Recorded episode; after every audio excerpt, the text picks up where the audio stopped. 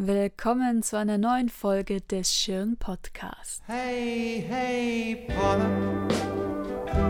I wanna marry you. Hey, hey, Paula. Good News! Paula kommt vom 8. Oktober bis zum 6. Februar kommenden Jahres in die Schirn. Paula, das ist Paula Modersohn-Becker mit ihren Werken 116 Ölgemälde und Zeichnungen, darunter Landschaftsbilder, Selbstbildnisse, Porträts von Frauen, Müttern und Alten und eine große Anzahl ihrer ikonischen Kinderporträts. Paula Modersohn-Becker gehört zu den wichtigsten deutschen Künstlerinnen der Moderne. Ihr Name ist den meisten ein Begriff. Einige ihrer Selbstporträts sind Ikonen der Kunstgeschichte geworden. Etwa ihr Selbstbildnis am sechsten Hochzeitstag, ein halber Akt mit angedeuteter Schwangerschaft. Doch wie so oft bei Künstlerinnen und Künstlern blieb der Erfolg für Modersohn-Becker zu Lebzeiten aus. Erst nach ihrem frühen Tod 1907 mit nur 31 Jahren brach ein regelrechter Boom aus. Museen und Sammler kauften ihre Werke. Bereits 1927 wurde ihr ein Museum in Bremen gewidmet. In der Zeit des Nationalsozialismus wurden ihre Bilder aus den Museen entfernt, doch seit dem Ende des Zweiten Weltkrieges scheint ihr Bekanntheitsgrad und die Anerkennung für ihr Werk international bis heute stetig zu wachsen. In dieser ersten von zwei Podcast-Folgen über Paula Modersohn-Becker möchten wir die Künstlerin vorstellen. Denn trotz der Bekanntheit ihres Namens, was wissen wir über diese Frau? Wer war sie wirklich? Was waren die Stationen in ihrem kurzen Leben? Was malte sie und welche Themen interessierten sie? Und wie können wir sie kunsthistorisch einordnen? Hey, hey, Paula. I've been. Minna Hermine Paula Becker wird am 8. Februar 1876 in Dresden geboren. Ihr Vater ist Bauinspektor bei der Berlin-Dresdner Bahn, nach dem Umzug der Familie nach Bremen dann Baurat der preußischen Eisenbahnverwaltung. Ihre Mutter, Mathilde Becker, entstammt der thüringischen Adelsfamilie von Bülzings-Löwen. Ersten Zeichenunterricht erhält Paula in London während eines Aufenthalts bei einer Tante. Auf Wunsch ihres Vaters besucht sie ab 1893 das Lehrerinnenseminar in Bremen. Nebenbei nimmt sie weiter Mal- und Zeichenunterricht. Mit 19 Jahren sieht sie in der Bremer Kunsthalle die erste Ausstellung der Worpsweder Maler. Ein Jahr später schreibt sie sich für einen anderthalbjährigen Kurs der Zeichen- und Malschule des Vereins der Berliner Künstlerinnen und Kunstfreundinnen ein. Nach Abschluss der Studienzeit siedelt sie in die Künstlerkolonie Worpswede über, das nördlich von Bremen liegt.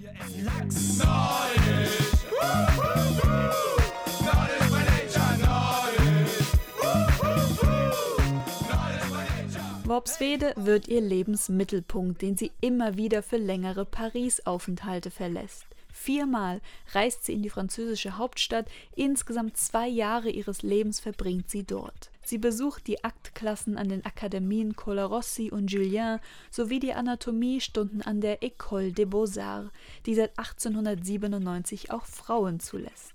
1901 heiratet Paula Becker den elf Jahre älteren Worpsweder Landschaftsmaler Otto Modersohn. Nicht nur unter den Worpsweder Künstlern ist es durchaus üblich, sich bewusst eine künstlerisch gebildete Ehefrau zu suchen, um sich Verständnis für die eigene Arbeit zu sichern. Es ist aber auch weiterhin üblich, dass Künstlerinnen mit dem Eintritt in die Ehe ihre Arbeit aufgeben, um sich auf den Haushalt zu konzentrieren. Für Modersohn Becker kommt dies nicht in Frage. 1906 wird sie 30 Jahre alt. Aus ihren Briefen geht hervor, dass sie voller Tatendrang ist. Gerade von ihrem vierten Paris-Aufenthalt zurück, mit zahlreichen Zeichnungen im Gepäck und schwanger mit ihrem ersten Kind. Mathilde wird am 6. November 1907 geboren. Paula Modersohn-Becker stirbt zwei Wochen später, am 20. November, an einer Embolie.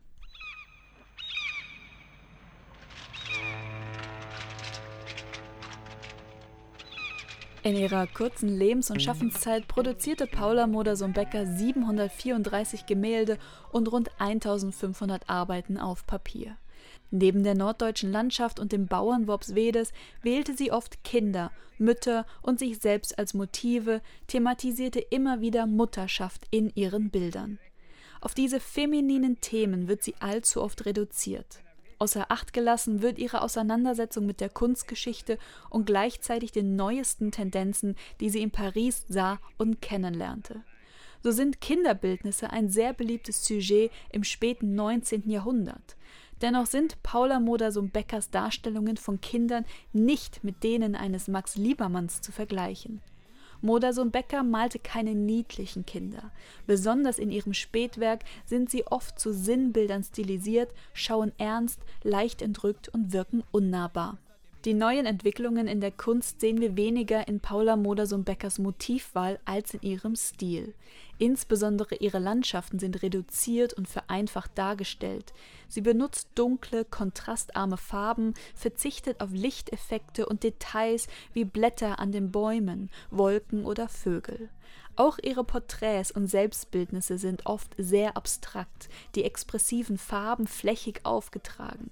Wie es im Expressionismus üblich werden wird, fehlt die Tiefe, durch die schwarzen Konturen außer Kraft gesetzt.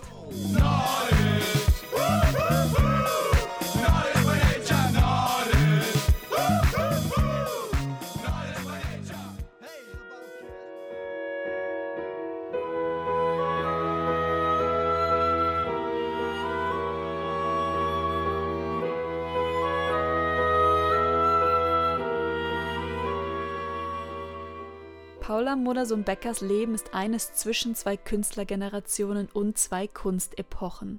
Ein Leben kurz vor dem Eintreffen der Moderne. Von der alten Generation, die in Deutschland von Künstlern wie Max Liebermann und Lovis Corinth geprägt wurde, war sie nicht sonderlich beeindruckt. Die Künstler hielten zu stark an der Vergangenheit fest. Zitat: Sie alle stecken noch viel zu sehr im Konventionellen, unsere ganze deutsche Kunst schreibt sie 1900 aus Paris an Otto Modersohn und seine erste Frau Helene. Einige Tage später schreibt sie, dass die Deutschen neben den Franzosen etwas spießbürgerlich und philisterhaft dastünden. Sie hingegen wolle eine Künstlerin sein, die, Zitat, die Konvention bewusst von sich tut. Denn eine, noch einmal Zitat, üppige, neugebierende Kunst denke nur an das Zukünftige.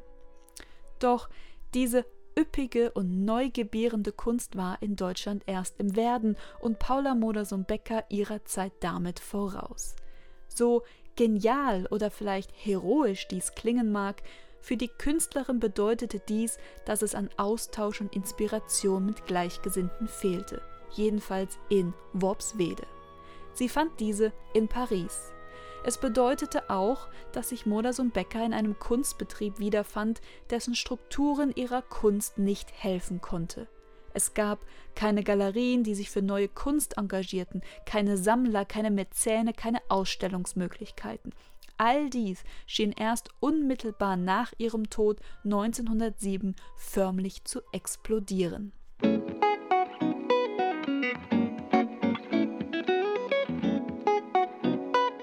Der Aufbruch in die moderne Kunst begann in Deutschland Ende des ersten Jahrzehnts des 20. Jahrhunderts.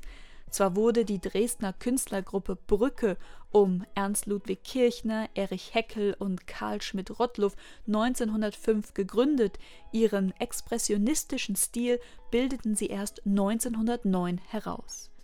Die Künstlerinnen und Künstler des Blauen Reiters, Franz Marc, Wassily Kandinsky, Gabriele Münter hatten ihre erste Ausstellung 1911 in München. In Frankreich entwickelten Pablo Picasso und Georges Braque 1908 und 9 ihre kubistischen Bilderwelten. 1909 erschien das Manifest des italienischen Futurismus. 1910-11 fand in Moskau die epochemachende Ausstellung Karo Bube der russischen Avantgardisten statt. Der Galerist Paul Cassirer in Berlin zeigte 1907 zum ersten Mal Matisse, Cézanne und Munch und fing erst in den Jahren darauf an, sich für junge französische und deutsche Künstlerinnen und Künstler einzusetzen. Heinrich Tannhauser in München zeigte erst ab 1909 zeitgenössische Kunst, Herbert Waldens Berliner Galerie Der Sturm entstand 1912. Wichtige Überblicksausstellungen, die jene Kunst als neue Kunstepoche präsentierten, waren 1912 die Sonderbundausstellung in Köln, die Armory Show 1913 in New York und im selben Jahr der erste deutsche Herbstsalon in Berlin. All das zu spät für Paula Modersohn-Becker. I know that I need you now. The key that I won't forget, but you're lost in Paris. You're lost in Paris. Lost in Paris. I hope that you're warm and safe. The memory that I can't replace, but you're lost in Paris. Ein Leben zwischen zwei Generationen, aber auch eines zwischen zwei Orten, dem heimischen, vertrauten, aber engen Worpswede und dem kosmopolitischen, anonymen und weiten Paris. Im kleinen Worpswede schätzte Paula Modersohn-Becker die Einsamkeit und das isolierte Arbeiten. Dort fand sie ihre Motive, die Landschaft ihre Modelle. In Paris indes fand sie kaum Motive, dort saugte sie die neuesten Entwicklungen in der Kunst auf, fand Inspiration und Austausch. Sie besuchte die Weltausstellung, den Salon d'Automne im Grand Palais, die Société des Beaux-Arts und den Salon des Indépendants 1905. Über diesen teilt sie ihre Eindrücke in einem Brief an Otto. Der Des Indépendants ist eröffnet. Viel Schmus, die Wände mit Sackleinwand bekleidet und eine jurylose Anzahl Bilder, die alphabetisch geordnet bunt die Sinne verwirren. Man weiß nicht recht, wo die Schraube eigentlich los ist, aber dass sie irgendwo fehlt, empfindet man dunkel. Sie besuchte die wichtigsten Kunsthandlungen von Bernheim Jeune, Durand Ruel, Georges Petit und Vollard. Ihr enger Dichterfreund Rainer Maria Rilke vermittelte ein Treffen mit Rodin in dessen Atelier. Sie sah sich private Sammlungen von Cézanne und Gauguin-Bildern an. Es beeindruckten sie, Zitat, hauptsächlich die aller, aller modernsten Maler. Hey, hey, Paula. I wanna marry you. Hey, hey, Paula. Paula Modersohn-Beckers Werk steht so unabhängig da wie das ihrer etwas älteren Zeitgenossinnen Helene Scherfbeck in Finnland, Hilma af Klint in Schweden oder auch des dänischen Wilhelm Hammershøi. Ihre Werke sind keiner Strömung zuzuordnen. Sie war keine Spätimpressionistin, keine Realistin, keine Fauve, keine Nabi und keine Expressionistin. Vielmehr finden sich einzelne Elemente all dieser Strömungen in ihren Bildern, in Form ihrer Sujets und ihres Malstils, vereint zu einer ganz eigenen Ikonographie. Ihr Werk zeigt uns den Übergang der Kunst in die Moderne, so dass in den letzten Jahren die Betrachtung als Wegbereiterin der Moderne und Präexpressionistin dominiert. Ein Ausstellungsbesuch kann so zu einem vergnüglichen Ratespiel werden. Schaut für euch selbst, welche Einflüsse seht ihr in Paula Modersohn-Beckers Werken und mit welchen Elementen war sie ihrer Zeit voraus. Wir wünschen dabei ganz viel Spaß.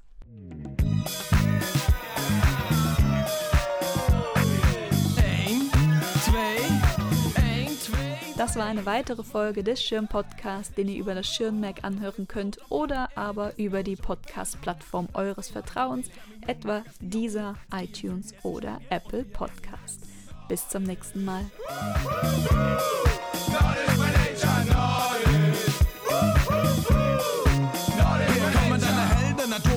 Bo. Bo, bitte melden. Yo, hier kommt Disco. Wie Samstagnacht, wie bei John Travolta. Holter die Polter, der Basspump ist Obervolta.